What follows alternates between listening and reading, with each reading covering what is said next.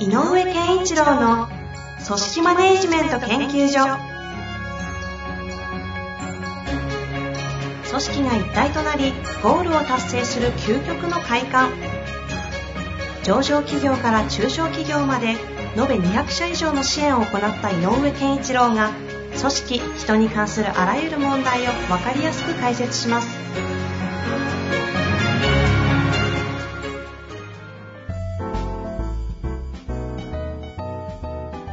こんにちは、遠藤和樹です。井上健一郎の組織マネジメント研究所。井上先生よろしくお願いいたします。よろしくお願いします。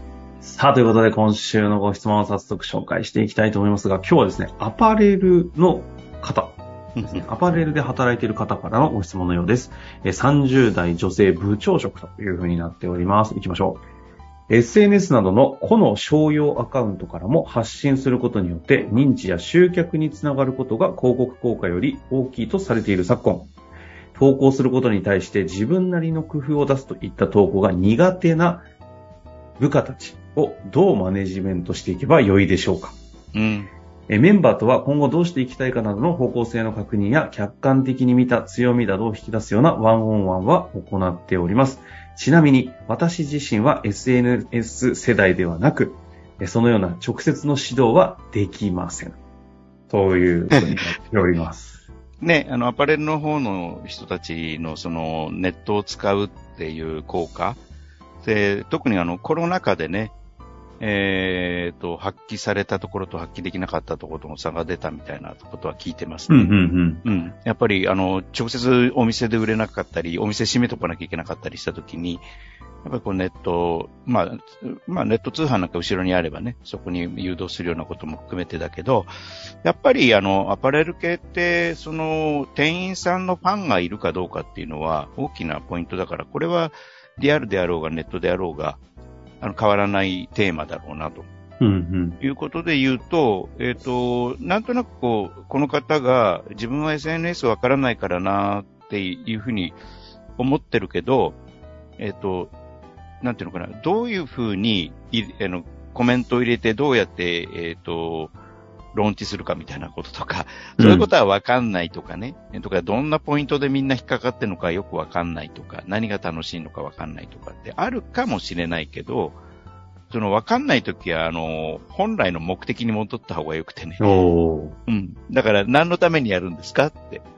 いうところ。に確かにね、改めて、どういう、これでもどこまで、その、なんていうんですかね、抽象度を上げるかによっても話は変わりますけど、一旦はね、多分、うん売り上げを上げるとか当然あると。で、売り上げ上げるのに、あの、店員さん個々が絡んでいくっていうのはどういうことかっていうと、やっぱり、この店員さんからだったら買いたいなって思うかどうかっていうのが一番のポイントだと思うんですよ。ああ、なるほど。そっちの話。うん、ううんん。だから、あのーこ、ここに関して言えば、ファンを作るっていうことにつながっていくと思うので、じゃあ、あなたってどんな人かを紹介していく場所の一つだよね、と。それと、あなたが紹介するものってこんなジャンルのことで、あ、こんな風に魅力的に見えるものをこの人は紹介してくれるな。だからその紹介者、店員さん個々の、えっ、と、キャラクターが見えるものと、この、この人のを通じて知ることのできるアパレルに関する情報。うんうんこの2点が多分ポイントになるので、えっ、と、それを伝えてるかどうかっていうことだけは、えっ、と、自分が SNS ができなくても、あの、語れると思うん。なるほど。ちょっとお、非常に面白いんですけど、ええ井上先生が組織を語るというよりも、まさに SNS を、そう、今解体してくれてるわけですね。う。そうそうた、確かにそうね。そっか、そうやってできないけど、マネジメントするっていうのが今、すごい見せていただきましたね。あの、も、要するに目的に戻ると意外と、あの、指導はできる。はいはいはい。うん。手法はわからなくても、手法はわかんないけど。うんこのテーマが表現できてるのっていうことは語れるので。え今改めて SNS だとするとのテーマ2個は何ておっしゃいましたっけ？あ、えっ、と、いわゆるキャラク、その店員さんのキャラクターっていうのがえどう魅力的に見えるかっていうのと、この人を通じてアパレルの面白い情報はどう得られるかっていうこの二つ。この店員さんがも持ってる情報は何かっていうのが見えて、で、かつこの、この人って、すごいなんかボーイッシュでかっこいいっていう人なのか、めっちゃめっちゃ可愛いよっていう人なのかって、あるでしょうんうん。だからその個の持っている魅力を最大限に引き出すようなやり方をしてあげた方がよくて、で、あの、万人に受けようとしちゃダメよってことでね。おーじゃああなたのキャラクターに惹かれる人だけを相手にしようでもいいと。はいはいはい。まあ、特にね、あの、SNS ってそういうものだから、あの、なんていうの、思考の、思考ってあの思考性の思考ね。えー趣味思考の思考なんだけど、うんうん。思考の似ている人同士、考え方が似ている人同士で盛り上がっていくっていう共現象は感ですもんね。うん、どっかにあるので、だから、やっぱり出してあげなきゃいけないのは、その一人一人の店員さんの魅力。なので、ワンオンワンでどうしたいかとか、何が魅力かね、強みかねって話をしてんなら、例えばそれってどんな風にやると見える、あの、表現できるかねとかね、ああ。は踊ってみる？みたいなことをやいればはいはい。いいわけだよね。だからそれは別に SNS というツールにあんまりこう引っ張られないで、えっ、と、ビジュアルが伴う表現場所で短い秒数の中ででいかに見せられるかとか、そっちの方で考えればいいので、なるほどう。ん、そんなに、そんなに難しい、あの、指導じゃない、あ、難しいっていうのは指導が難しいっていうんじゃなくて、指導者が、こう、臆する必要ないだろうと思う。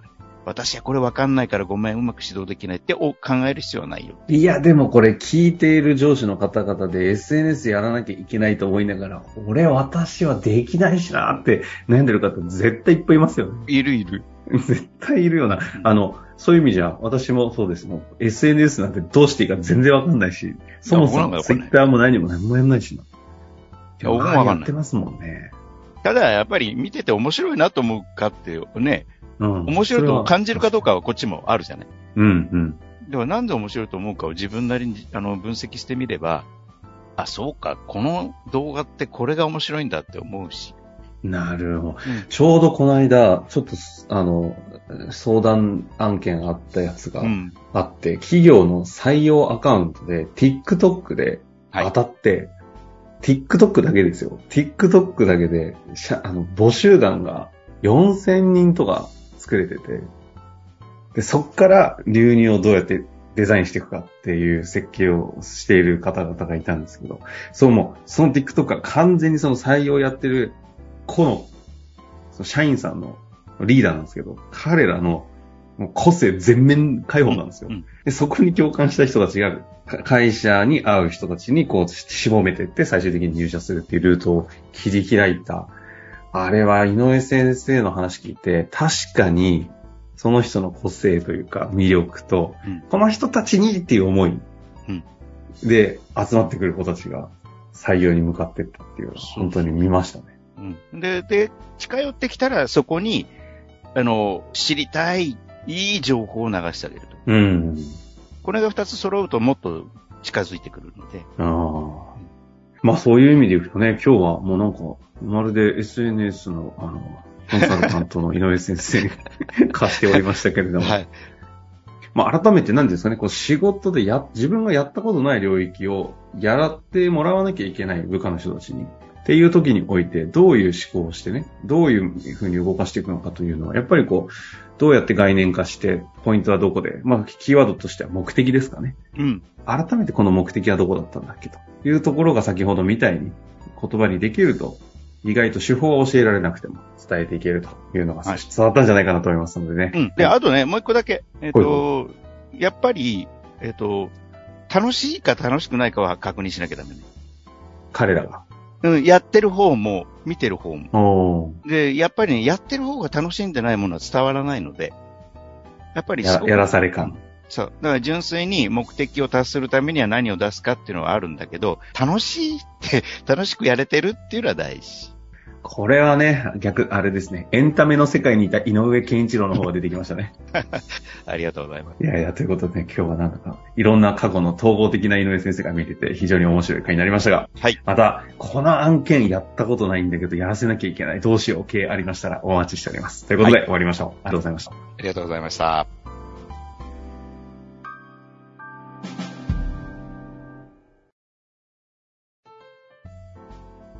本日の番組はいかがでしたか？